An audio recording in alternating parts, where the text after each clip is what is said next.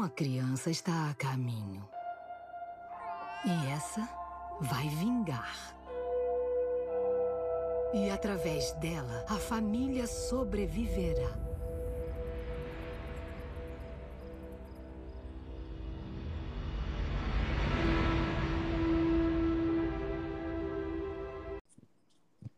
Boa tarde, boa noite, seja lá a hora que você estiver assistindo essa transmissão. Aqui é a Thaís com mais um episódio do 4x4 e eu tô com a Giovana aqui, Oi, gente. a Carla Oi, gente. e o Léo. Oi, gente, eu queria falar que se você pula a abertura de patinco, você é criminoso. Com certeza. Simplesmente Com criminoso. certeza. Então, gente, estamos com toda a equipe reunida aqui para falar de um tema maravilhoso, que acho que a gente vai ter muita coisa para falar. Mas antes, aqueles recadinhos básicos de coração. Sigam a gente nas nossas redes sociais, no Instagram e no TikTok, arroba 4x4pod. E vocês também podem assistir os nossos episódios antigos, estão todos disponíveis no Spotify e no Anchor também. Então, gente, o nosso episódio de hoje é sobre Patinco, que é um livro escrito pela Minjin Lee, lançado em 2017. E ele vai narrar três gerações de uma família de coreanos que imigram para o Japão. E é basicamente isso, porque eu acho que qualquer outra coisa que eu falar pode ser que ela estrague a sua experiência. Mas é basicamente isso. É um drama familiar. E ele parte, assim, a peça principal é a Sunja. É assim que se pronuncia? Eu não lembro. Eu assisti a Eu série, pronuncio mas... Sunja. Eu Aí até eu fiquei- pesquisei, mas achei muito complexo como se pronuncia em coreano. Aí achei, ok. Eu fiquei com Siga mesmo. expectativa que vocês que assistiram a série iam me falar todas as pronúncias, porque eu lia na minha cabeça me diziam. Eu fui pesquisar as pronúncias e é muito parecido com o que a gente fala mesmo. É, Então vai então é isso. Então- Ela é a peça principal ali que vai permear e dar início a essas três gerações de coreanos vivendo ali no Japão do século XX. E aí, gente, o que vocês acharam? É a maior. Não tenho nem comentário. Não tem nem Simplesmente. comentário, já acabou Acabou. Então, gente, só para contextualizar, esse livro aqui estava bombando muito no meio da internet, Twitter, Uhum. Instagram, YouTube, todo mundo comentando. E eu decidi, belíssimo, um dia, num surto de compra, comprar ele. Eu também sabia que ia ter a série pela Apple TV com o Lee Min-ho, que é o maior de todos, assim, para nós, dorameiras, entendeu? E, enfim, enfim, me empolguei e li. E eu, é um livro, gente, de 500 páginas, 522, exatamente. 500 e poucas páginas, e eu li ele em três dias. E, gente, quem me conhece sabe. eu não leio. Eu não, não leio. Não sou alfabetizada, não, gente. Mas é muito difícil. Eu nunca tinha pegado, eu acho, um livro grande assim. Pra mim é grande, tá, gente? Desculpa. Isso, isso porque a Giovana está disposta a ler 600 páginas da continuação da Cor de Espinhos e Rosas. Isso, É porque existem sacrifícios que a gente faz, entendeu? Pelo 4x4. Mas Patinco realmente um livro de 500 páginas. Eu ele assim, com a sensação de que eu tinha lido uma grande obra-prima da literatura. E leu. E li, e li. Eu acho muito engraçado, porque Patinco não estava nos nossos planos para gravação. Zero planos para gravação. Só que a gente sempre fala o que a gente está assistindo, o que a gente está lendo, enfim.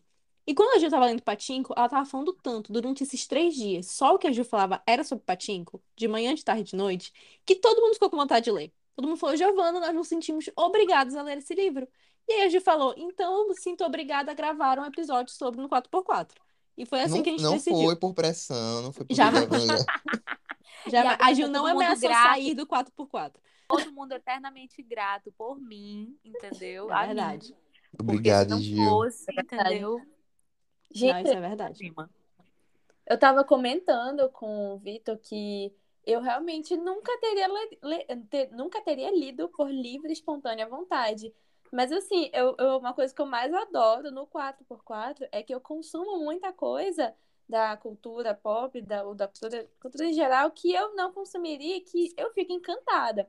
Eu As- ne- não são todas as vezes, né? Às vezes a gente discute assim, mas eu fico, mara- eu fico encantada de consumir essas coisas diferentes. E, tipo, como eu sinto a minha cabeça mais aberta por conta disso. Gente, Patinco, assim, eu falei pra Giovana, não sei como ela conseguiu ler em três dias, porque eu li em 25% em um dia. Gente, eu já tava sonhando que eu tava na Coreia, que eu estava esperando meus filhos. Então, tipo, eu já tava numa viagem e eu não conseguia pensar em outra coisa. Eu acho que ele, eu, me, eu, emer, eu imergi muito nessa leitura. Uhum. Esse livro Cara, é muito bom. foi uma experiência muito incrível, assim, pra mim, porque os 35% iniciais eu tava gostando, mas não tava preso ainda. Tenho que admitir. Estava assim, a leitura é muito boa, tá tudo muito bom, mas não estou preso ainda. E eu lembro que eu cheguei em 30 em 35% na sexta-feira passada. E eu tinha que ler até hoje pra poder gravar. Eu falei, ah, vou dividir é, sábado, domingo, segunda e terça pra ler, que é um livro muito grande, vou dividir assim. Mas eu comecei ele no sábado e não consegui largar. Não consegui largar. Eu cheguei, eu estava no 35, eu cheguei em 90 no domingo à tarde. E eu, e eu foi uma, uma imersão, sabe? Assim, a Súdia já era minha avó, já era minha mãe, já era minha tia.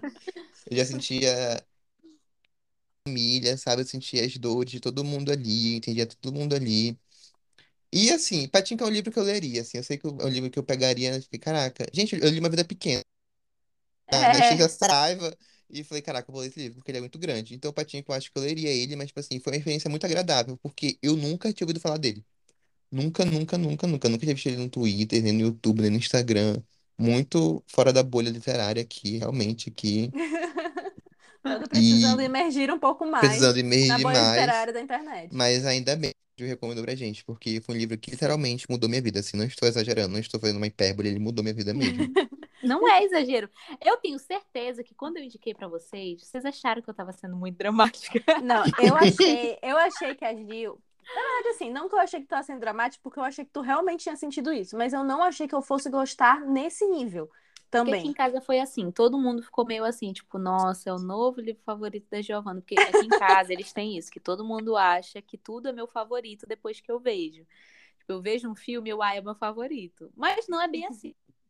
Noção do que é o meu favorito ou não. É que acaba que tem muitas coisas recentes que às vezes elas acabam subindo muito assim o patamar de. Eu ultimamente tenho tido boas surpresas, inclusive duas delas, né? Patinco e mais uma. Estão aqui nesse mês de maio, no nosso. Vejam lá o nosso cronograma no Instagram, porque Ruptura foi outra que eu tive assim, a mesma sensação de assim, nossa, que bom que eu estou vendo isso, que eu estou viva para ver isso. Minha experiência com Patinco foi assim, depois que eu vi o quanto a Gil gostou, eu compartilho muito da opinião da Tatá de que eu gosto muito do 4x4, que ele me traz essa possibilidade de consumir conteúdos que eu não consumiria por mim própria. E talvez Patinco, se a Gil tivesse só recomendado, eu já teria lido, porque é um, um- foi um livro que me interessou, e quando eu tava vendo ali, na época que saiu, que todo mundo tava falando, eu achei interessante, mas nunca que seria um livro que eu colocaria nas minhas prioridades para ler né? Mas enquanto eu lia Patinco, eu fui, foi abrindo na minha cabeça em relação às coisas que eu leio, os gêneros literários e a forma de escrita que eu gosto, que eu, eu parece que eu conheci mais de mim enquanto eu li esse livro.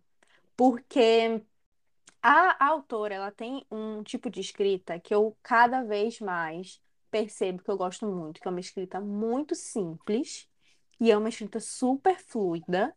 E ela tá simplesmente narrando eventos diários. E tu tá lá querendo saber quando que a pessoa vai lavar a louça, o que que a pessoa vai cozinhar e quando que a pessoa vai tomar banho. E tu tá completamente imerso naquilo. E, por exemplo, tem uma cena em que o Isaac, ele vai para a igreja, que ele vai ser pastor, né? E ele tá presenciando a confissão de dois irmãos. E eu tava tão imersa naquela confissão. Era tipo assim, meu Deus, o que que vai acontecer? O que que são esses irmãos? Será que vai, tá tudo, vai dar tudo certo? E eu tava querendo saber como é que, que, que ia ser a vida daqueles irmãos. E é- eu acho que são, assim, umas seis páginas dessa confissão. E quando eu comecei esse capítulo, eu falei, meu Deus, gente, essa mulher vai ficar falando sobre confissão de irmão, não aguento. E quando eu vi, eu queria saber mais. Então, é, essa autora, eu acho, eu acho ela incrível. Eu acho que eu, eu comecei a ver níveis de é, maestria na escrita que vão me impressionando, sabe? E essa mulher, ela é um nível de, de escrita maravilhosa, porque o que eu vi nesse livro é que a família da Sunja, as três gerações, contando assim uma quarta geração, porque seria da mãe dela, né? A mãe dela também aparece bastante, mas vamos dizer assim, três gerações em que a família da Sunja é um personagem. É como se a família fosse o personagem do livro. E ela faz isso de uma forma maravilhosa.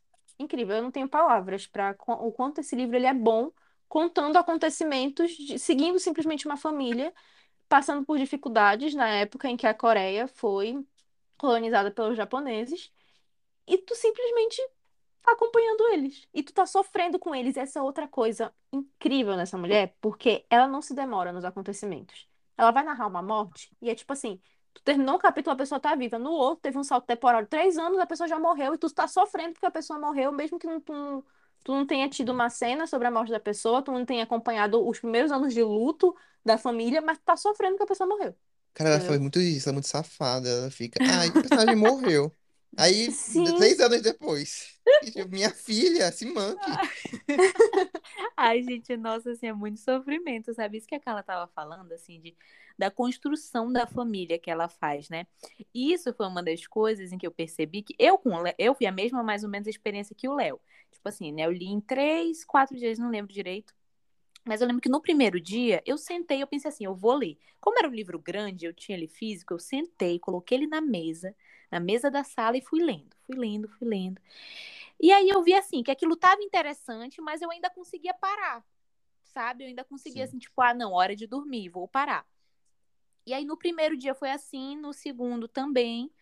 E aí chegou um ponto no terceiro dia que eu falei assim, não, esse daqui agora eu só vou dormir, conseguir dormir depois que eu acabar esse livro.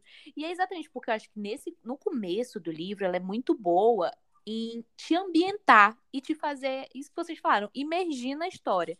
Então, quando ela começa contando do. ela, tipo assim, ela é muito detalhista, mas ao mesmo tempo de uma maneira muito simples, sabe? Porque ela não se alonga muito nas coisas.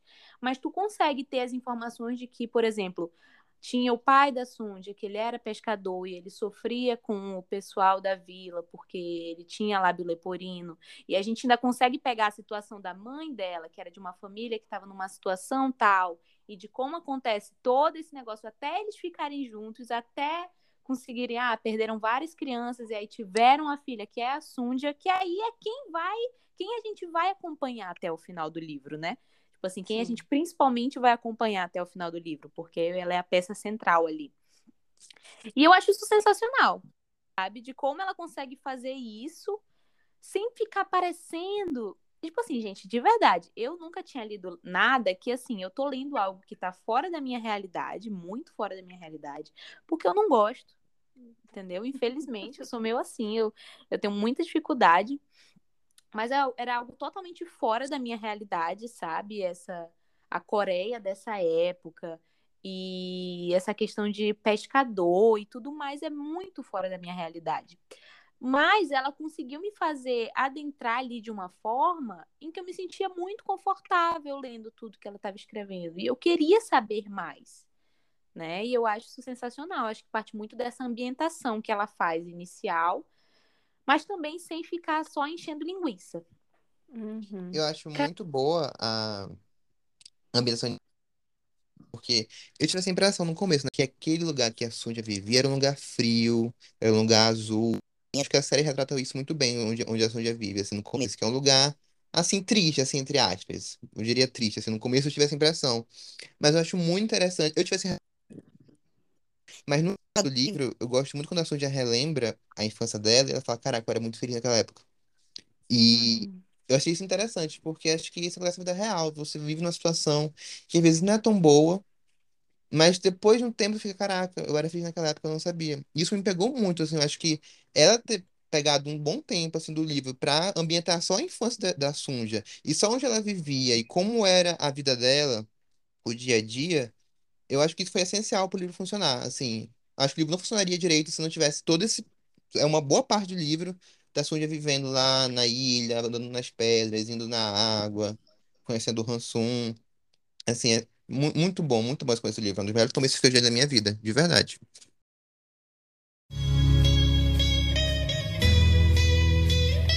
When I think of all the worries seem to find. Cara, eu lembro que assim, quando a Giovanna indicou esse livro, eu acho que eu fui. Eu, assim, eu sempre fico meio assim. Não é que eu fico receosa, mas é que eu penso assim, geralmente o que a Giovanna gosta, eu não gosto. A gente tem esse. Às vezes a gente concorda muito, mas geralmente não concorda.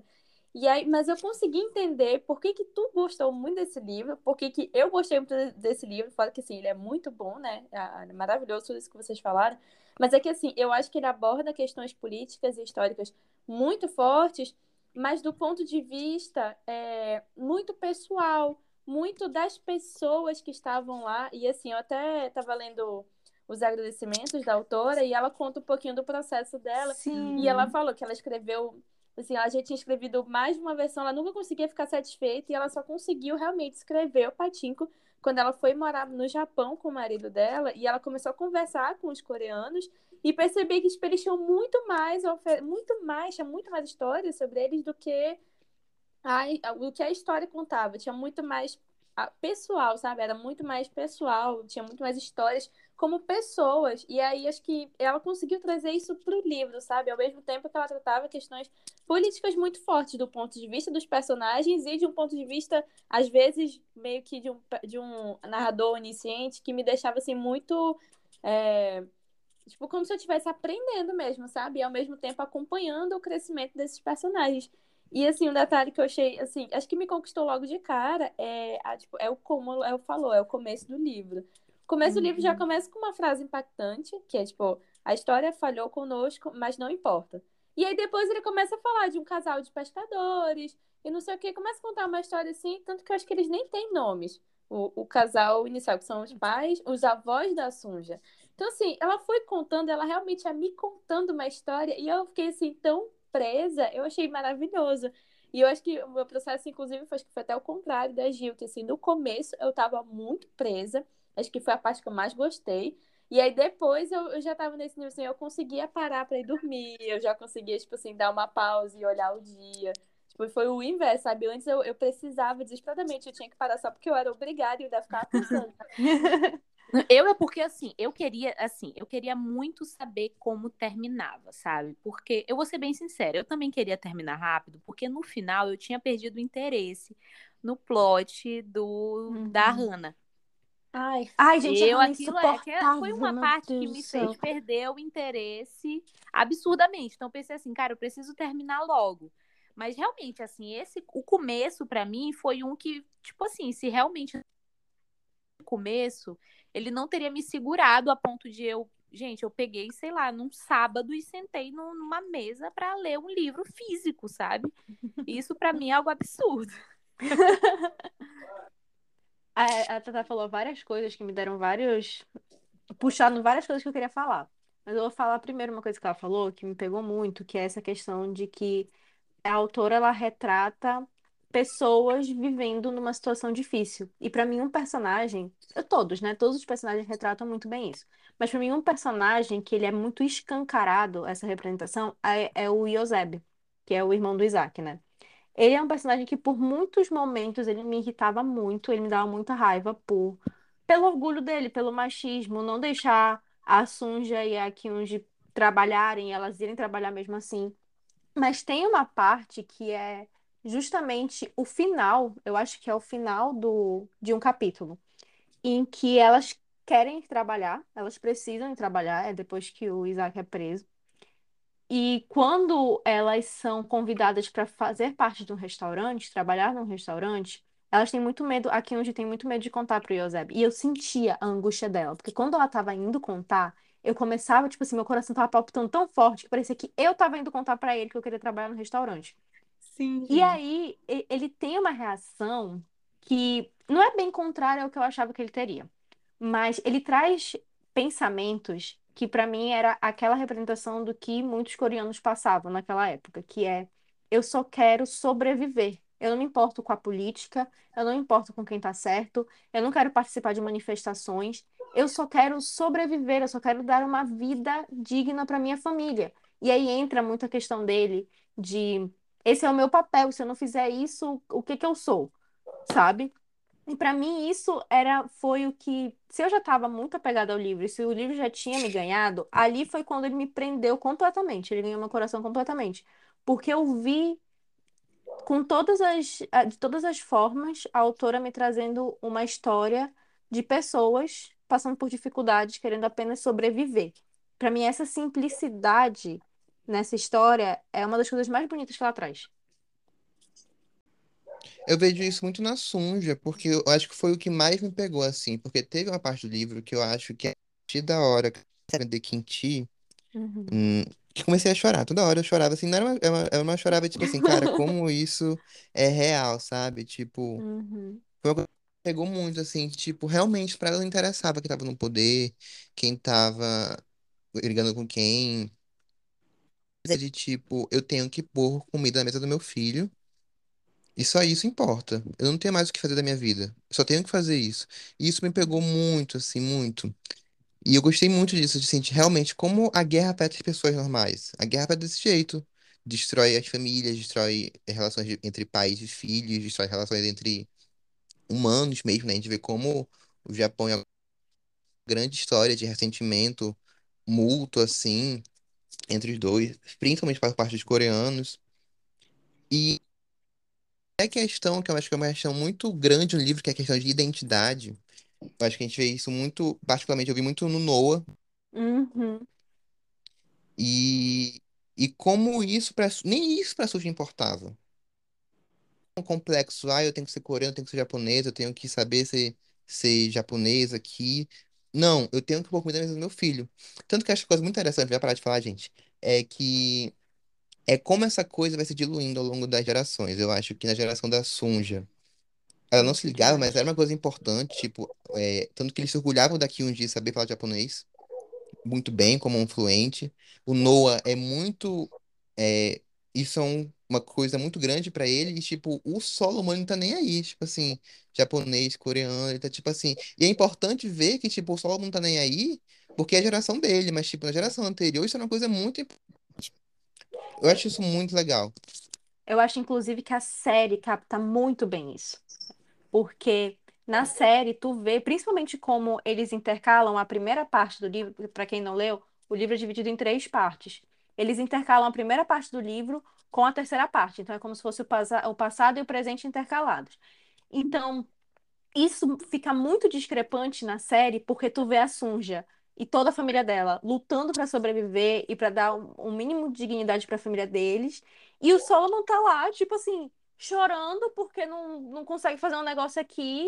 E ai meu Deus, ninguém me trata bem. Ai, mas é porque eu quero ser japonês. Cê sabe, tipo assim, são coisas que quando tem aquela cena em que a Sunja fala, você não sabe o que é sofrer. E ele solta, eu eu nunca vou ganhar essa luta contigo, porque eu sei que eu nunca vou ter sofrido tanto quanto tu.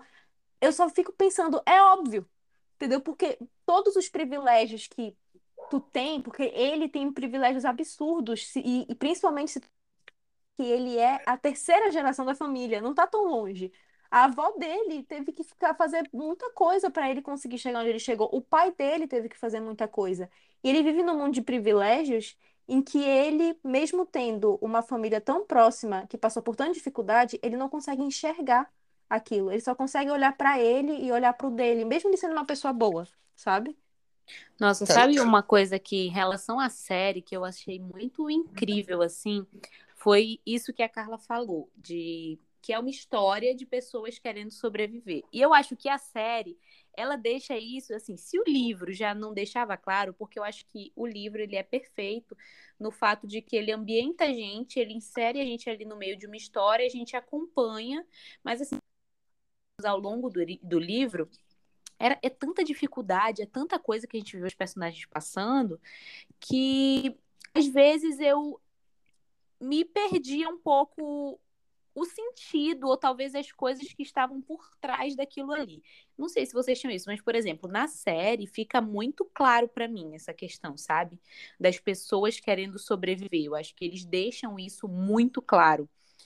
Principalmente quando a gente vai olhar os personagens da Sunja e do Hansu né? Eu acho que na série fica bem claro que eles são duas pessoas que to- tomaram suas decisões, por seja lá quais foram os motivos, eles tomaram suas decisões de como eles queriam seguir sua vida. E eu acho que abordando muito a questão do e abordando muito a questão do que é do que a pessoa está disposta a fazer para alcançar algo. Eu uhum. acho que a sobrevivência tem muito disso, né? Por exemplo, na série, a gente vê, né, que a personagem da Sunja, ela tinha a oportunidade, ela mesma joga isso na cara do neto dela, de que ela teve a oportunidade de ter muitas riquezas e de ser muito rica e ter muitas coisas, mas que ela escolheu não fazer aquilo, porque ela achava que ela ia se perder naquilo, ela ia perder uma parte dela. Então, uhum. para ela, aquilo não valia a pena ela não estava disposta a aceitar aquilo para sobreviver. E aí ela escolheu sobreviver de outras formas. Eu, eu acho nisso eu acho assim uma analogia sensacional é que na série tem essa cena em que o Hansu tá indo com o Noah para a escola, eles estão batendo papo ali. Uhum. E aí, no final, depois que ele conversa, ele dá umas lições de vida tem que ser o melhor, não sei o que, ele tem que se superar, tem que que ele merece o lugar dele, blá blá blá blá blá, um papo bem coach. E aí E aí no final ele fala assim: "Da próxima vez, pegue o caminho mais curto. Não sejam não tolos. Seja tolo. Só os tolos, só os tolos pegam o caminho acho que isso é muito um paralelo com toda essa questão de que a gente vê do Hansu com a Sunja. Nossa, o Hansu, ele escolheu o caminho mais curto, porque para ele, ele estava disposto a realmente perder, se perder, perder parte dele, porque no episódio, que é o episódio que a gente tem, é o episódio todo contando a história dele todinha, e a gente vê que ele passou por muita coisa, por muita dificuldade, só que dentro das dificuldades dele, ele, como pessoa, ou sei lá o que, ele esteve disposto a fazer coisas que talvez não fossem tão corretas, né, amigas? para poder alcançar o sucesso, que foi o que a Sunja não esteve disposta a fazer e por isso ela teve que percorrer, ela escolheu percorrer o caminho mais longo.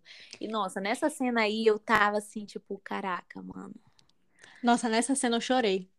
Eu chorei, eu chorei. nessa cena, porque além dessa analogia incrível que a Gil trouxe aqui, tem mais uma questão de que o Noah fala que ele que ele estava indo por aquele caminho porque o pai dele gostava de ir por aquele caminho.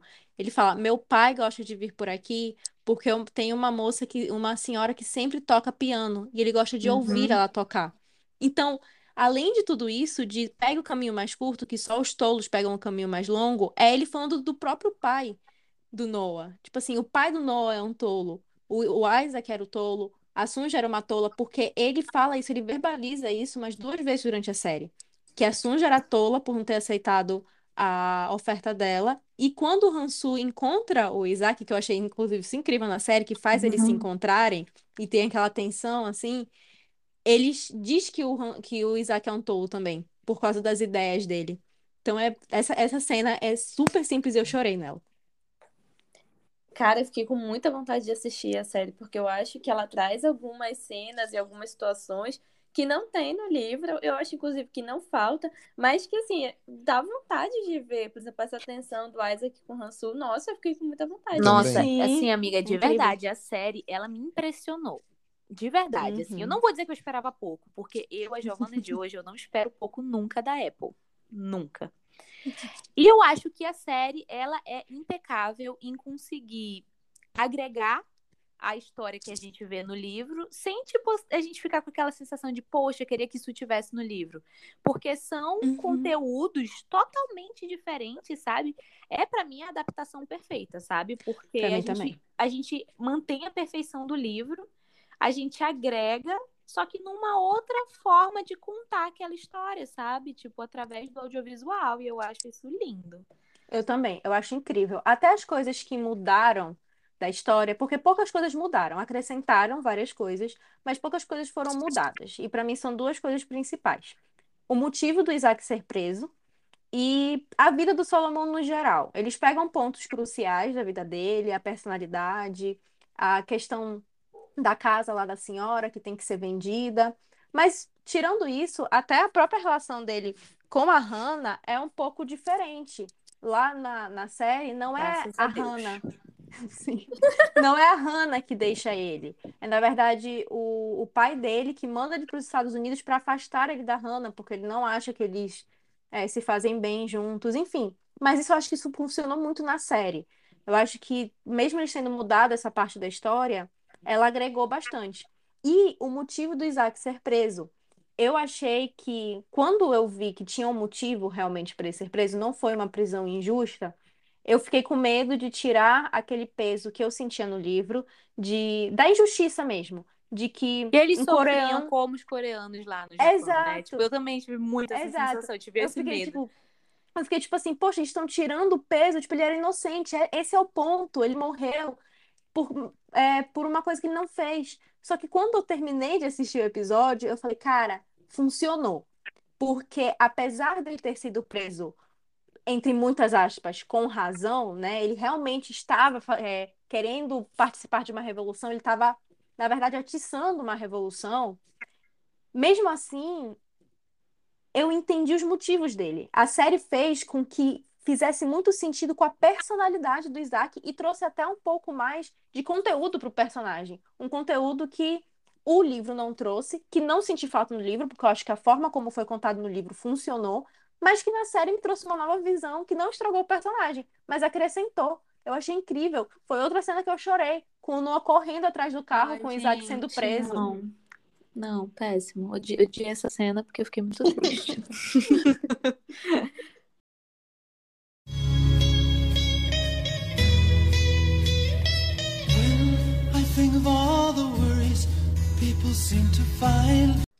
Outra coisa que pra mim mudou muito também, já que a Carla tava, puxou o assunto mudanças do livro pra série, foi o personagem do Hansu. E, inclusive a relação dele com a Sunja. Por Uhum. mais que não tenha sido assim, nada, tipo assim, meu Deus, eles inventaram muita coisa. Eles deram uma profu- profundidade muito grande pro personagem do Hansu, que era um personagem que eu, no livro, eu gostava dele como personagem. Eu achava ele um personagem muito interessante. Eu queria Muito, saber mais dele. Sim. E assim, não conta. O livro, ele é muito distante, ele é tipo assim, um Ele é o personagem mestre dos magos no livro. Ele é o ele aparece. É, ele tá em todo canto. Esse homem tá em todo canto. Ele é o quê? Exato, Ele é o Hansu mestre dos magos. magos. E é exatamente isso que o Hansu é, sabe? No livro. E na série, eu acho que eles conseguiram deixar ele mais presente. A presença dele é mais. Eu, inclusive, acho que eles diluíram até bastante, porque eu acredito que a gente ainda vai ver bastante dele, né, na próxima Ah, temporada. Maria. Até porque, né, por onde acabou a primeira.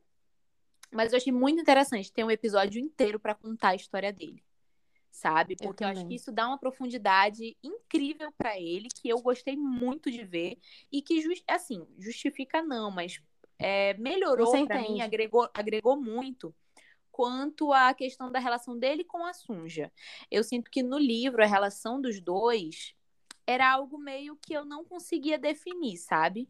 Era tipo assim, algo que definitivamente aconteceu, mas eu não sabia dizer qual era o posicionamento dele ali, sabe? Aconteceu, tava É. lá. Mas eu não sabia dizer qual era dele, pô. Sabe? E eu Sim. acho que no livro funciona muito bem. Como ele é esse personagem meu mestre dos magos, funciona a gente não entender qual era dele com a Sunja, né? Em poucos momentos a gente tem assim uma visão dele de como ele vê ela. E eu acho que a série trabalha isso de uma maneira muito legal. Cara, eu gosto muito, muito do Hanson. Acho ele um dos personagens mais interessantes do livro. Pra mim, ele, a Sunja e o Noah, assim, top 3 do livro. Acho que o personagem que mais me prenderam foi, caraca, que personagem foda. E o Hanson. Gil, tu assistiu O Vento Levou, né? Assistir. O Hanson, pra mim, é o Hat Butler, todinho. Amo. Ele me lembrou muito, muito, É muito. verdade, amigo. Eu consigo E eu ver. pensei que era coisa da minha cabeça. Aí eu fui jogar no Google, falei assim, eu joguei Hanson, Hat Butler, tipo, não, tem várias matérias assim que linkam os dois, sabe? Tá E eu vendo? fiquei, caraca, isso é muito legal. E, e ainda tô falando do Hanson, eu achei muito interessante a relação- dele com a Sunja, porque é uma coisa que os dois nunca se superam, entre aspas, assim. Um tá sempre lembrando do outro. Eu acho isso muito triste, porque eu acho que tudo, tudo que atravessa os dois é muito triste, porque atravessa, tem uma travessia econômica entre os dois ali, é, uma relação familiar, né? Porque eles são o pai do Noah. isso nunca é resolvido. E eu acho que no final isso também não se resolve, porque o Hanso morre e a Suja continua sonhando com ele. E eu fiquei tipo, caraca, mano, a vida é assim, sabe? Acontece, gosto disso. As coisas acontecem, assim, não tem explicação. Ah, tá. É, com relação a essa relação da Sunja e do Hansu, tem uma, uma questão, assim, que eu acho que puxa um pouco isso do que o Olá falou, que eles nunca se superam.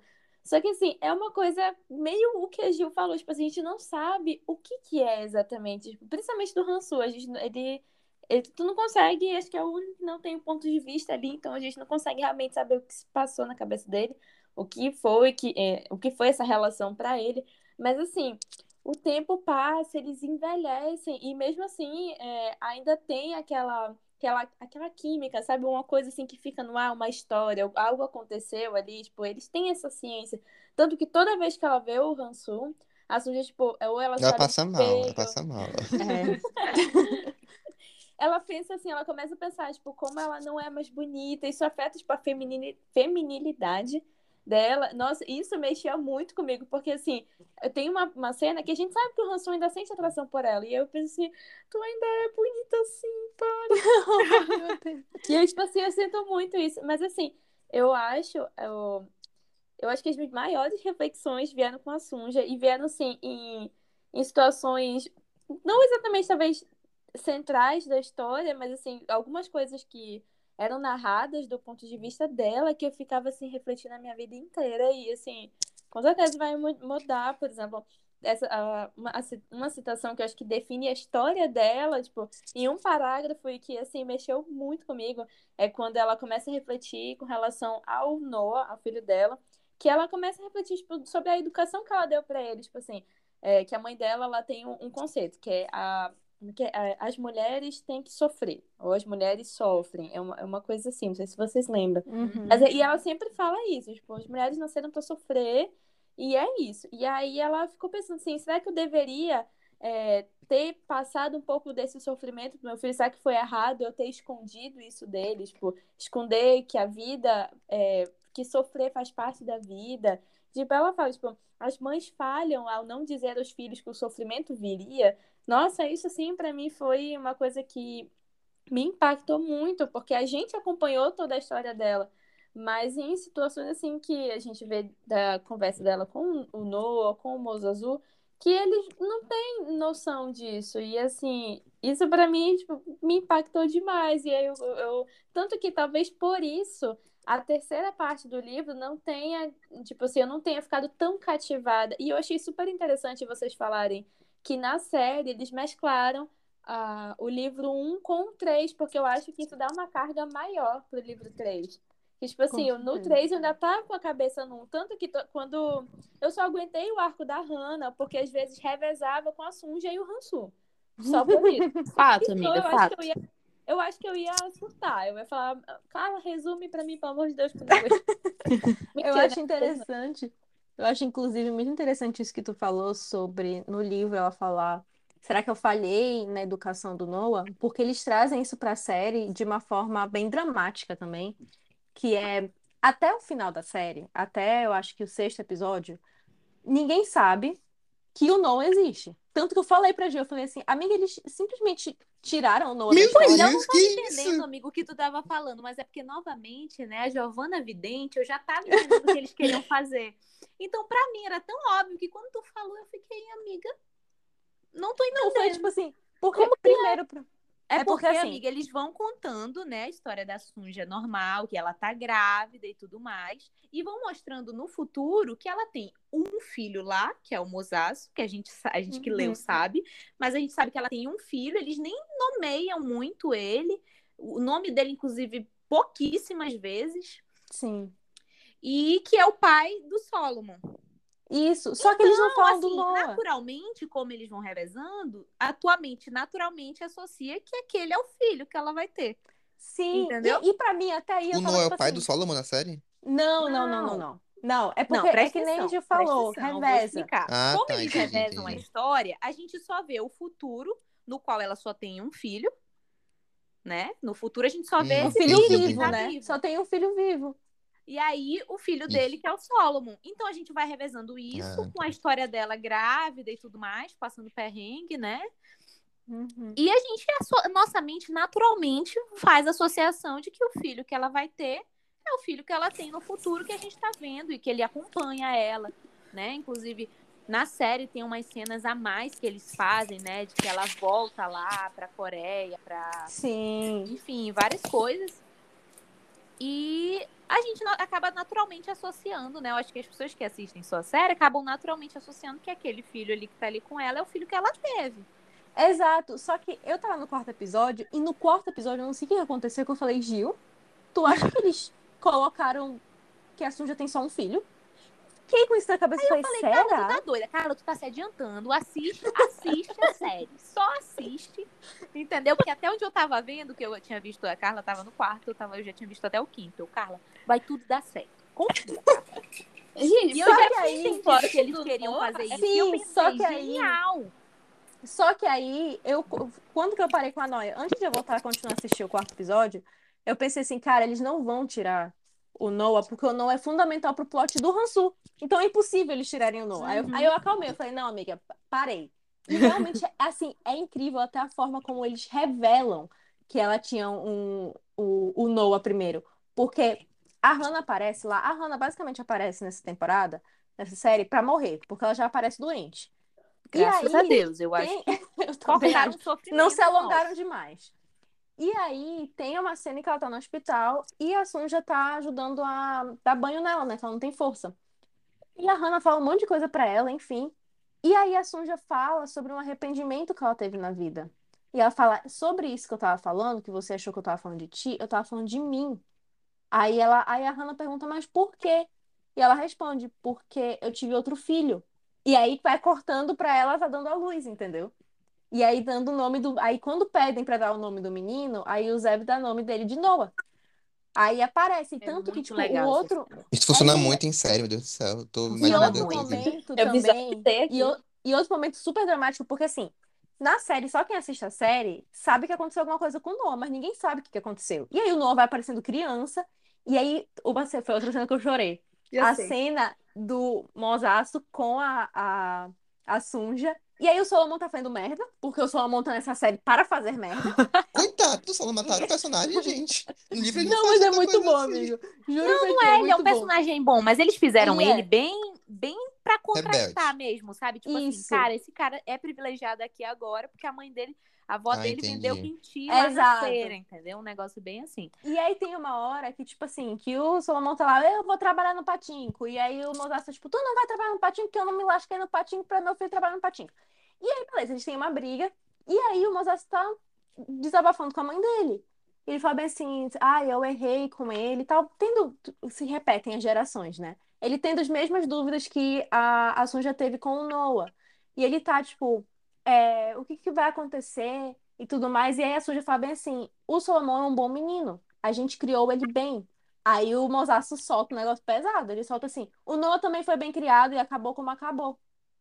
E aí é pesado, mano. E aí fica um silêncio, assim. Nossa. Aí. Sabe, uma aí eu outra chorei. tudo cena que eu da pensei série, não tive coragem de falar. uma outra cena da série que eu gostei muito, assim, que eu fiquei, caralho, foi na parte em que tá o Isaac e o Noah voltando da escola e eles estão batendo papo e eles estão falando sobre aquele ritual que eles têm Sim.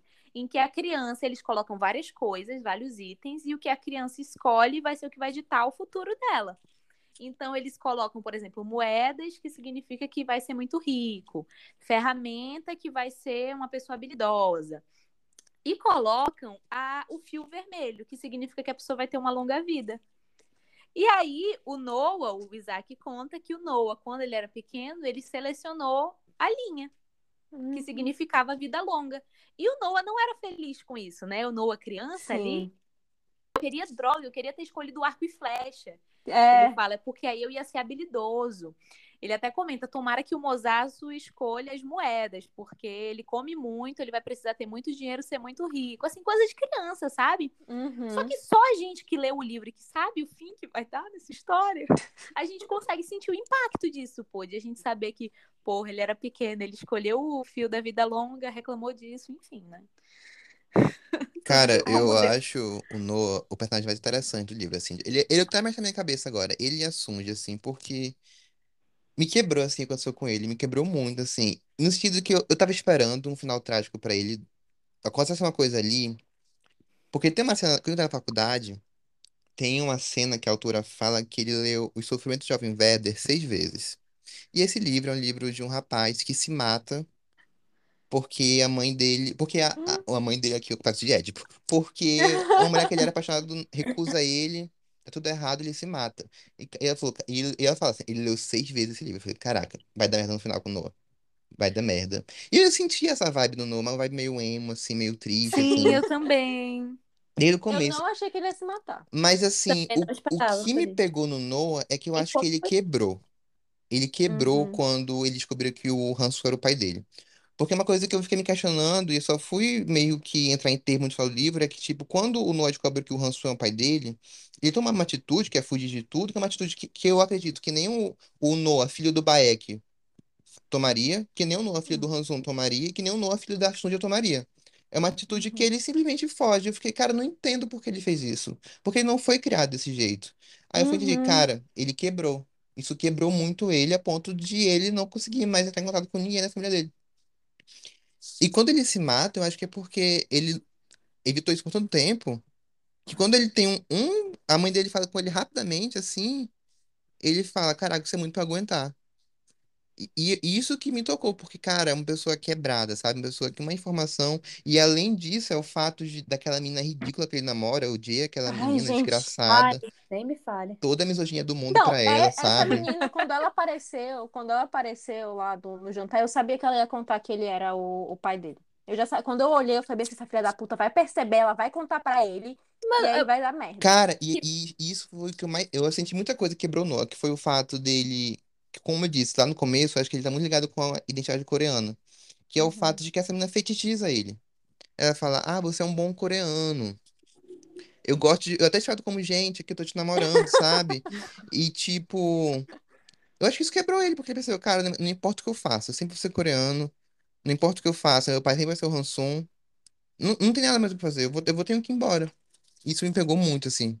Ele fala, inclusive, né, que ele não queria ser tratado como coreano, como japonês, ele queria ser tratado como ser humano. Exato. Pra mim, o Noah, ele me quebrou muito. De, dife- diferentes formas ao longo do livro inteiro, até depois que ele já tinha morrido. Porque, primeiro que o livro nunca deixa claro se o Mosaço, pelo menos pra mim, se o Mosaço sabe que ele se matou e toda a história dele, né? Ele só sabe que ele morreu. Acho que ele, acho que ele sabe. Mas Eu, eu acho que sei. ele sabe, ele sabe Também porque o, o Solomon sabe. Ele fala, tipo, ah, o seu tio, que ele nunca conhecera, aparentemente havia se suicidado. Ah, é verdade. Ah, é verdade, verdade, verdade, verdade. Ele Então eu não lembrava. Mas o Noah, ele me faz sofrer assim o livro inteiro, porque ele é uma criança que sofre. Ele é uma criança que sofre. Desde que ele é pequeno, ele tá sofrendo. Ele sofre na escola, ele sofre porque ele queria ser japonês, porque primeiro ele achava que sendo japonês ele ia ser bem tratado. Ele sofre porque ele não teve tempo com o pai. Ele sofre porque quando ele vê o pai, o pai morre. Ele sofre porque ele quer ir pra faculdade e eles não podem pagar a faculdade. Ele só sofre. O Noah, ele sofre muito. E chegava um momento, chegou um momento do livro, que foi quando ele fugiu, que eu fiquei com tanto ódio que minha vontade era chacoalhar esse menino e falar bem assim, reage, pelo amor de Deus, que tu veio de uma família que reagiu e todas as gerações vai ser tu que não vai reagir. E eu me senti tão mal quando ele se matou. Porque eu fiquei, meu Deus, parecia que eu não tinha dado o apoio que ele precisava, sabe? Que eu parei de ler quando ele se matou, eu falei, eu, não, eu preciso de um tempo. Porque como eu passei o tempo inteiro que ele tinha fugido com ódio querendo que ele reagisse, quando ele se matou, sabe quando tu sente que tu podia ter feito mais? Mesmo que isso não faça sentido nenhum? Mas eu, eu genuinamente senti isso em relação ao Noah. Cara, eu fiquei. Nossa, eu fiquei muito mal com a morte dele, porque eu não esperava de jeito nenhum que ele fosse se matar. Eu esperava que ele, que ele ia terminar amargurado, infeliz, que ele podia renegar a família na frente da família. Eu esperava tudo. Esperava até que ele poderia morrer de um acidente, mas eu não esperava que ele ia se matar. Amiga, eu fiquei muito aliviada porque eu fui a última a ler. Eu fiquei muito aliviada que ele se matou. Quando eu vi. Não, ai que horror. Não, quando aconteceu, porque assim, a- eu acho que a forma como ela escreve, descreve isso, é de partir o coração. Porque não espera, eu não esperava de jeito nenhum esperar qualquer coisa. Tipo assim, é, é- é dois parágrafos, eu acho. E aí eu parei, eu acho que eu fiquei uns 10 minutos assim parada. Triste. Aí deu, foi quando eu mandei mensagem pra vocês. Eu falei, se eu não tivesse mandado pra vocês mensagem, eu acho que teria surtado. Porque eu precisava colocar pra fora. Então, tipo, eu fiquei muito, muito aliviada por ter sido a última e poder comentar com vocês. Porque a gente, inclusive, não comenta é, o, que a, gente- o que a gente tá lendo ou tá assistindo antes do episódio, que é pra guardar, né, o conteúdo. Só que não aguentei, eu precisava, gente, eu preciso comentar. O bom foi que a Tati me mandou mensagem. Em Amiga, mais alguém vai sozinha, morrer, né? pelo amor Eu de Deus. a primeira vítima. Ai, Eu fui a amiga. primeira vítima, então aqui em casa sozinha eu lembro que eu reagia assim, tipo, eu parava o livro e eu, tipo assim, dava um mini gritinho, sabe? Eu fiquei, tipo, isso, sabe? Tipo, e houveram várias cenas, assim, ao longo do livro que eu ficava assim, sabe? Eu pensava assim, "Oh, caraca, eu não acredito que isso aconteceu. Eu. E eu senti que eu tinha perdido alguém mesmo, assim. Sim, Sabe uma coisa que me marcou muito? É o pai da Sunja quando ele morre. Porque eu sei, pô, ele vai ficar o livro todo, ele vai ser um velhinho que vai ser amigo da vizinhança, sabe? Vai. Aí, Não, tipo, ele tá gente, lá, aí ele nossa, morre. Aí, ai, meu pai morreu. Aí eu fico, puta que pariu, como é que ele morre assim do nada? Eu tava esperando ele o livro todo. eu achei que o Isaac ia ser um exemplo de superação. Porque esse homem não morreu dois anos na prisão. Quando ele voltou, eu falei: pronto, esse homem vai viver pra ver os filhos dele casarem. Quando ela me vem com. Fazia três anos que Isaac tinha morrido. Eu, o quê? Sabe o que eu senti? O que a Giovanna sentiu de ódio na Taylor Jenkins Reid, quando ela falou: passaram-se sete semanas desde que ele voltou, o Jesse voltou. Eu falei: gente, Eu en- Gente, essa mulher ela não fez isso comigo. Ela me jogou assim que o Isaac morreu. E ela falou como se fosse a notícia do dia só. Tipo assim, ah, não sei o que fiz isso, Isaac morreu, depois eu fui na padaria. Final da manhã. Gente, E foi, pra mim foi a cena mais triste do livro, sabia? Quando eu até mandei mensagem pra Carla nesse dia, que quando o Isaac chegou e tipo assim, falaram, né, que ele, era- ele tinha sido mandado basicamente pra morrer. Gente, eu já tava chorando assim, aí eu, Carla. foi, acho que foi o ponto mais triste do livro pra mim, assim, de verdade. É porque eu acho que como realmente é muita injustiça, tipo, diferente do que vocês falaram da série, isso mexe muito comigo. Mexe com todos os meus valores, assim, acho que acho que injustiça é a coisa que mais me tira do sério, mais me revolta e me entristece. Então, tipo assim, esse livro me revoltou, me entristeceu e às vezes acalentou meu coração muitas vezes.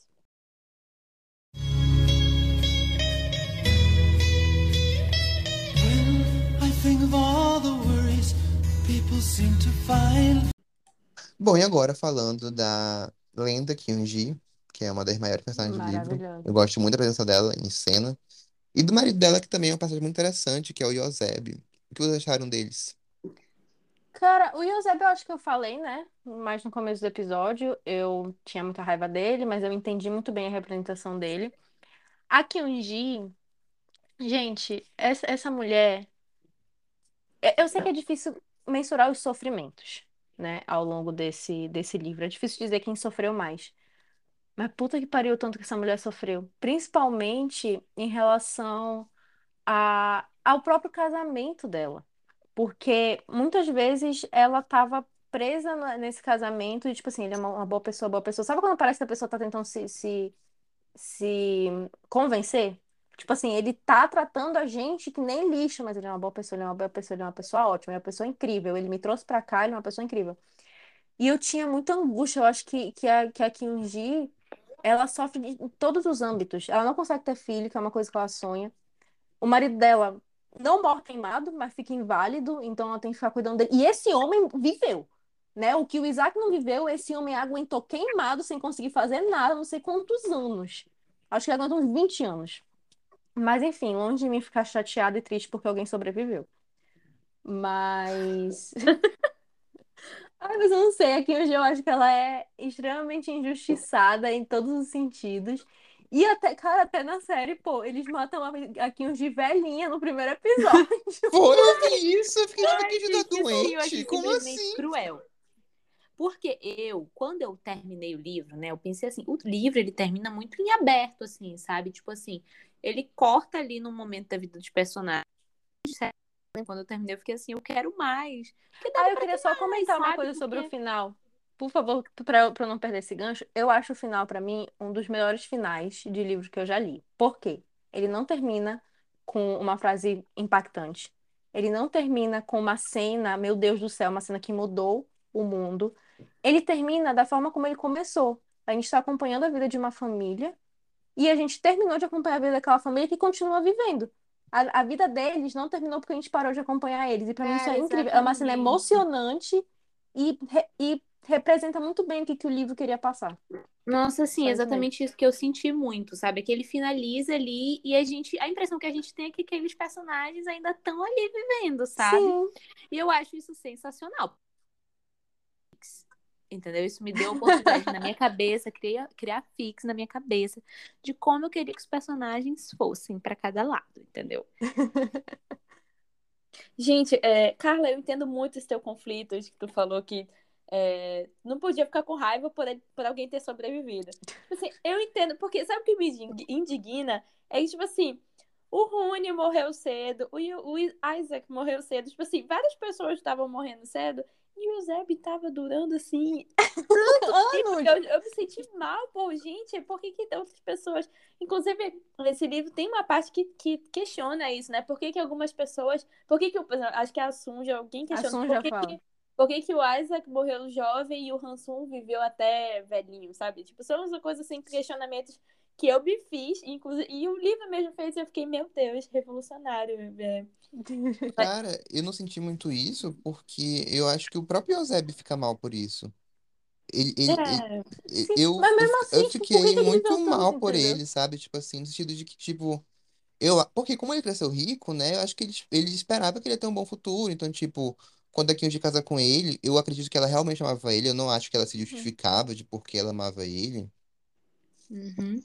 Ela espera, ele esperava uma vida brilhante, né? E, tipo, deu tudo errado por, por é, razões que não estão ligadas diretamente com eles. E eu acho ele muito interessante nesse sentido. Tipo assim, acho que até a hora que, tipo, acho que tá muito ligado com masculinidade, nem, não é nem, nem tóxico, acho que é da época mesmo, assim, tipo. E até a deixar coreana da, daqueles homens, de que ele tinha que prover e ele não conseguia prover. Então tem, tem uma hora que ele fala, cara, eu prefiro que minha mulher pague do que ela deva um agiota, sabe? Isso me tocou muito, assim, caraca, porque é difícil para um, pra um homem decente, entre aspas, não conseguir prover a sua casa. E eu via muito isso nele, sabe? E como a Kyunji também via isso e se, e se sentia impotente em ajudar, porque ele não deixava tra- trabalhar até certo ponto, e como a relação dele se mantinha nesse, nesse jogo de um faz, outro não faz, um vai, outro não vai. Ai, gente, eu também, assim, quanto aos dois, eu sentia. Do Yoseb eu sentia mais assim. No começo eu sentia raiva também, mas depois que aquilo acontece com ele, eu já sentia muita pena, porque eu acho que assim, ele já. Né, que o Léo falou, que vocês comentaram, de que ele queria prover, ele queria ser o chefe de família, né? Tanto que é ele que Uhum. nomeia. É. que para Kyung-hee e para Sunja era muito importante para elas, elas sabiam que era muito importante para ele ter esse papel e elas queriam que ele não, tipo assim, mesmo que elas fizessem a parte delas para ajudar, sempre foi importante para elas que ele tivesse aquele papel, porque era importante para ele, e elas sabiam, sabe? E quando chega nesse ponto em que realmente desastre acontece, o pior dos acontecimentos possíveis E acontece. sobrevive à explosão, mas tipo, acontece um acidente, Gente, é muito triste. Ai, É gente, quando acon- isso acontece e ele fica assim, porque, por exemplo, se ele tivesse morrido, sabe, seria assim, não que seria ok, mas eu acho que estar inválido foi algo que exatamente todas essas questões que ele já tinha de não conseguir prover e de ser chefe da família pioraram, sabe? E eram já as inseguranças que ele tinha com ele mesmo, então quando ele fica nesse estado de invalidez, nossa, tipo, terrível. Eu já eu tinha muita raiva dele antes, entendeu? Porque eu realmente via esse negócio de ele da masculinidade dele, eu achava isso um saco, entendeu? É do presente. Mas depois eu fui entendendo, e quando chega nesse ponto da invalidez dele, eu percebo o peso disso pra ele e eu fiquei com muita pena. Já que um Ri, eu gosto muito da personagem dela, porque eu acho que ela é um alívio, sabe? Ela é um personagem que é um alívio ali, no meio de vários personagens muito conturbados. Eu acho que, obviamente, ela é uma personagem que ela tem os problemas dela, mas o estado de espírito dela, se é que eu posso dizer isso de um personagem de livro, mas o estado de Pode. espírito dela, entendeu? Ela é uma mulher muito pacífica, muito, sabe, aquela que fala com a voz mansa, calma, e ela, mas mesmo assim ela entendeu? E eu acho que ela ali, ela e a Sun icônica, sabe? Do literatura. Uhum. Total. A Kyunji é, é a Melanie de Onde Levou. É, Ah, eu concordo com todos vocês. Mas é, a parte do, do, do, do Yoseb, de quando ele morre, pra mim, o que eu senti muito foi o, do- o da Thaís. Me veio esses questionamentos, que eu acho que é justamente o que o livro tenta trazer. Por que que o Yoseb viveu tanto, de uma forma tão, tão triste, e o Isaac não sobreviveu? Por que que o Hansu viveu tão bem durante tanto tempo? Por que que o Yoseb sofreu tanto? Enfim, são esse questionamento sobre quem morre, quem vive, o, o livro me deixou bastante, assim, mesmo depois de eu É, ler, eu e fiquei com isso na volta- cabeça também. não que eu trouxe também, sabe? Tipo assim, isso significa que as escolhas que o Isaac teve, que as escolhas que o Eusébio teve foram piores do que as escolhas que o Hansu teve, entendeu? Um cara que se vendeu, Daí meio acusa, se né? vendeu, sabe? Tipo assim, isso significa, sabe, assim, é muito essa questão conturbada, sabe? De, de a gente ficar assim, por quê? Sabe? Gente, agora com relação ao final que vocês comentaram, pra mim, eu concordo muito com a Carla, foi um final perfeito, assim, tanto que começou o capítulo, eu já sabia que ia ser o final. E eu pensei, cara, se for o final, vai ser muito bom. Porque voltou realmente a, a- a- ao, propósito do livro pra mim, que era, tipo, acompanhar a Sunja e a família dela. E terminou com ela, tipo, é, eu, pra mim, e aí finalizou, tipo assim, eu acho que contextualizou como é que seria a rotina dela, mais ou menos ela é, se des- desvencilhando do Hansum, assim, de uma vez por todas, ela fala, nunca mais o veria, que ele tá hospitalizado, enfim, e, e assim, como ela ia seguir a vida dela, que ela nunca conseguiria seguir exatamente em frente, ela nunca abandonaria o Isaac e o Noah, que ela até enterra uma foto dele junto com o túmulo do, do Isaac, e assim, essa vai ser a vida dela, sabe? E termina também, pra mim, tipo, em aberto, entre aspas, mas assim, sabendo mais ou menos como vai ser o futuro dele, sabe? Pra mim foi perfeito. Assim, eu terminei, eu me senti, tipo, até aliviado, porque eu não sabia como que ia ser o final. Eu tava com muito medo. Eu até, a Carla comentou, eu mandei mensagem pra ela, depois da situação do Noah, perguntando se o Moço Azul ia ficar vivo. Eu tava muito nervosa. Aí ela, calma, amiga. Aí eu, aí eu, pra mim foi, assim, o final que eu, que eu saí, sabe quando tu é, termina uma coisa, tipo, tu sai, sai satisfeito, sabe? Sabe, tipo assim, Uhum. finalizou, sabe? Terminou olhando feliz, tipo, não é feliz pela história, mas, tipo, eu me senti acalentada, assim, me senti, tipo assim, finalizou, tô tranquila. Nossa, e Com eu já queria completar assim que o final da série também consegue ser muito bom nesse ponto, porque a Aham. história finaliza na série, né, com a Sunja começando a vender o kimchi lá na feira, né? Porque obviamente eles viram sucesso, né, que era uma série muito boa e, e eles iam precisar de uma segunda temporada. Com certeza. E no final, ele dá, assim, ao longo, né, na verdade, dos episódios, vez ou outra ele coloca a letra tela preta que vão explicando e contextualizando a história das pessoas reais que viveram e passaram por aqui.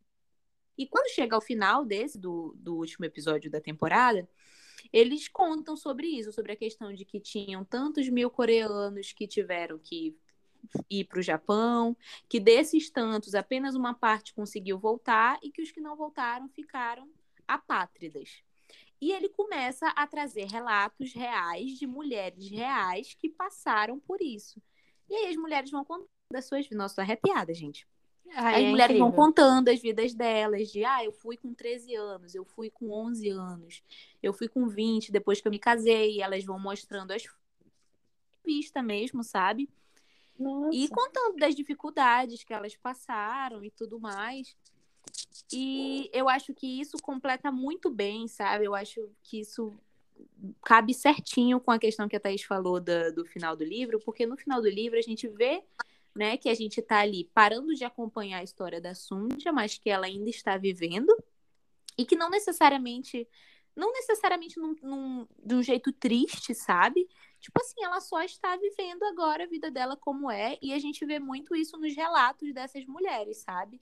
De que assim, muitas delas, ah, não, nossa, eu nunca voltei para a Coreia, nem posso, a minha terra aqui agora, eu tenho minha vida aqui agora, eu tenho meus filhos, eu tenho meus netos que são lindos. Eu tenho uma lá assim em específico, tem uma entrevistada que até a própria entrevistadora, eu acho que ela se Emocionou. se, se emociona mesmo, assim, com a mulher que ela fala assim, você tem um sorriso lindo, assim, sabe? E assim, de pessoas que passaram muitas dificuldades, que eu fiquei muito emocionada. Nossa, eu só chorava nesse final. Nessa parte dessa entrevista eu só sabia chorar. Não existia Giovana feliz nesse momento. E é muito bonito, sabe? É essa mesma moça, né? Essa senhora que ela fala, que tem os filhos, os netos, e que a, a entrevistadora comenta que ela tem um sorriso muito bonito e tudo mais. Ela fala assim, ela tu vê assim que na hora que a entrevistadora fala isso, ela fica meio sem graça, assim, né? Aham. E a gente percebe certa dor, assim, no, no, no olhar dela, sabe? Eu acho que eu senti muito isso de ser a questão de que eh, eu tava ali vendo sofreu muito que agora podia sorrir, viver a vida dela, sabe? Aproveitar os filhos e os netos. Graças a Deus, sabe? Assim, aquela, né? Não querendo puxar. Foi só uma expressão, tá, gente? Mas. E que ela agradece a entrevistadora pela entrevistadora ter ouvido a história dela. Simplesmente. Ela até sabe? se desculpa é, se ela incomodou. É, ela até diz, tipo assim, desculpa se eu falei muito, mas muito obrigada por ter me ouvido.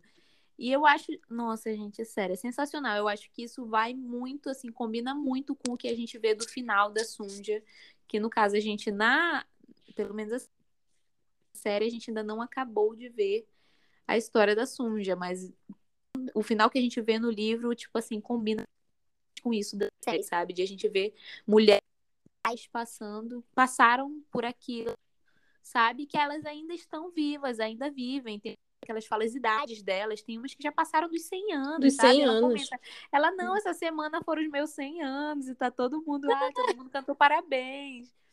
E aí é incrível, sabe, gente? Assim, eu acho que é uma experiência transformadora de verdade, assim.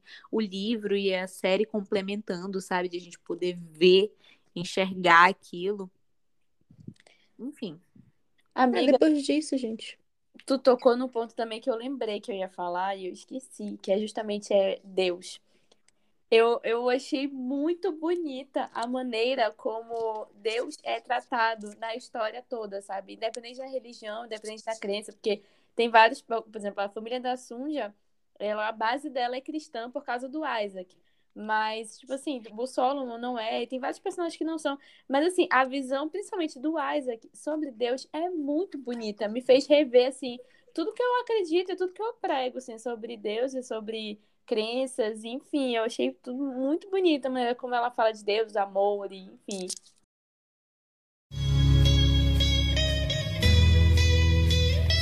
When I think of all the worries people seem to find. Então, gente, vamos para as nossas considerações finais. Eu acho que eu já falei muita coisa aqui também. Eu só finalizo que eu sou muito grata por ter lido esse livro. Assim, eu acho que ele mudou a minha forma de pensar e de ler, inclusive. Eu acho que ele é escrito de uma maneira incrível, realmente como uma história contada. Tem diálogos, mas assim, é muito como se alguém. Eu sinto como se alguém estivesse me contando uma história. É, Eu, tipo, eu sinto como se a minha avó estivesse me contando uma história e eu sento ali para ouvir. E é incrível, é uma sensação super acolhedora. Tem momentos assim que arrepiam, que fazem chorar, que, que são reflexivos, momentos que são felizes, que são gostosos, assim, tudo, tudo me pegou muito. É, passo raiva, inclusive tem vários personagens que me, me passam raiva, mas sabe, tudo é, é- é, tipo, parece que não tem né, ponto sem nó, sabe? Tudo tem um- uma explicação para estar ali, e mesmo que irrite ou que, que desconcerte, assim, por tudo, é, tem um motivo para estar ali e ela explica. Eu sinto, eu me sinto tudo muito explicado. Eu me sinto, tipo assim, eu me sinto realmente satisfeita, assim, tudo ali no livro me satisfaz. Quero muito ler a, sé ah, ler a série, ó. Assistir a série, fiquei super curiosa para ver essa adaptação pelos comentários das meninas, mas é isso, com relação ao livro, eu indico para todo mundo. Bom, gente, é, Pachinko foi um livro que me marcou muito, assim, eu acho que é um dos grandes, já entrou no meu top 5 de favoritos da vida. E eu acho que é um livro sobre como na sua família existe uma pedra fundadora, né? Pode ser sua mãe, sua avó, pode ser sua bisavó, pode ser uma pessoa que você nem conhece, pode ser você. Você pode estar criando as bases para alguém no futuro ser grandioso. E eu acho que o livro é sobre isso, é sobre família. E um livro que me tocou muito, assim, 5 de 5, não tem mais o que falar aqui. Acho que eu também não tenho mais o que acrescentar depois de tudo que a gente falou. Virou um dos melhores livros que eu já li, sem dúvida nenhuma. A escrita, como a Tata falou, parece que é uma pessoa te contando uma história, e eu fui percebendo cada vez mais que é o tipo de escrita que me encanta muito. Eu acho que você tem que ter muita maestria para escrever dessa forma, é, de uma forma que você consiga trazer profundidade aos personagens, trazer uma história concisa e, ao mesmo tempo, ter espaço para que a sua cabeça consiga viajar e imaginar aquelas partes não contadas, né? Tem muito salto temporal, mas são saltos temporais que, quando você vê a história acontecendo, você entende o porquê que aquilo foi pulado. Existem os resumos que ela faz dos anos em que a gente não não leu, também são incríveis. Então, enfim, um dos melhores livros que eu já li. Leiam, ele é extremamente sensível. Existem momentos de muita reflexão, existem momentos muito tristes, mas é um livro que quando você termina, você se sente diferente, nem que seja naquele momento que você terminou de ler. E a série é uma adapta- adaptação impecável, uma das melhores adaptações que eu já vi. A Apple TV me compensou depois da adaptação de Fundação, que foi um- uma bomba. Me Então, muito, assistam essa Assistam Ai. essa série, leiam esse livro façam os dois, porque um complementa o outro, de verdade. Ai, gente, de verdade, assim, eu não tenho muito o que falar, assim, Patinco virou o meu livro favorito, assim, eu não consigo pensar em algo que eu tenha lido. Eu sempre tive dificuldade de escolher livro favorito, porque eu nunca, eu demorei muito, assim, a eu ler realmente coisas que eu lia e que elas me impactavam. A primeira foi O Morro dos Ventos Vivantes, que inclusive vamos comentar no final do mês, nosso O clube do maior. O terror livro. da Thaís. Leiam com a gente. Vai Realmente, ser muito boa essa discussão, prometo. Mas eu demorei muito a ler livros assim que realmente me impactassem. Eu acho que é porque eu demorei muito a sair das minhas zonas de conforto. E Patinco, ele assim, ele me arrancou da minha zona de conforto de uma forma muito confortável e com uma escrita simples, sabe, gente? Com uma família, gerações que eu amei acompanhar, sabe? Sabe, cada personagem era enriquecedor e cada detalhe que eles me davam. Nossa, eu não tenho palavras. Assim, hoje é o meu livro favorito, sabe? E eu não tenho mais como indicar, além de falar pra vocês que é o meu livro favorito, cara. Leiam. E a série, eu também acho que ela complementa o livro de uma forma perfeita, incrível. Eu acho assim que, por exemplo, se você não gosta muito de ler, mas você gosta de ver séries, eu acho que vale a pena você ver sua série. Porque eu acho que, assim, obviamente você não vai ter o que a gente teve lendo o livro, mas você ainda vai ser apresentado a uma história incrível, sabe? Sensível e maravilhosa. E vem aí segunda temporada. Então, gente, vamos por aqui. É isso. Patinco. Tchau, gente. Tchau, gente. Tchau! Tchau, gente. Beijo. Beijo, amiga.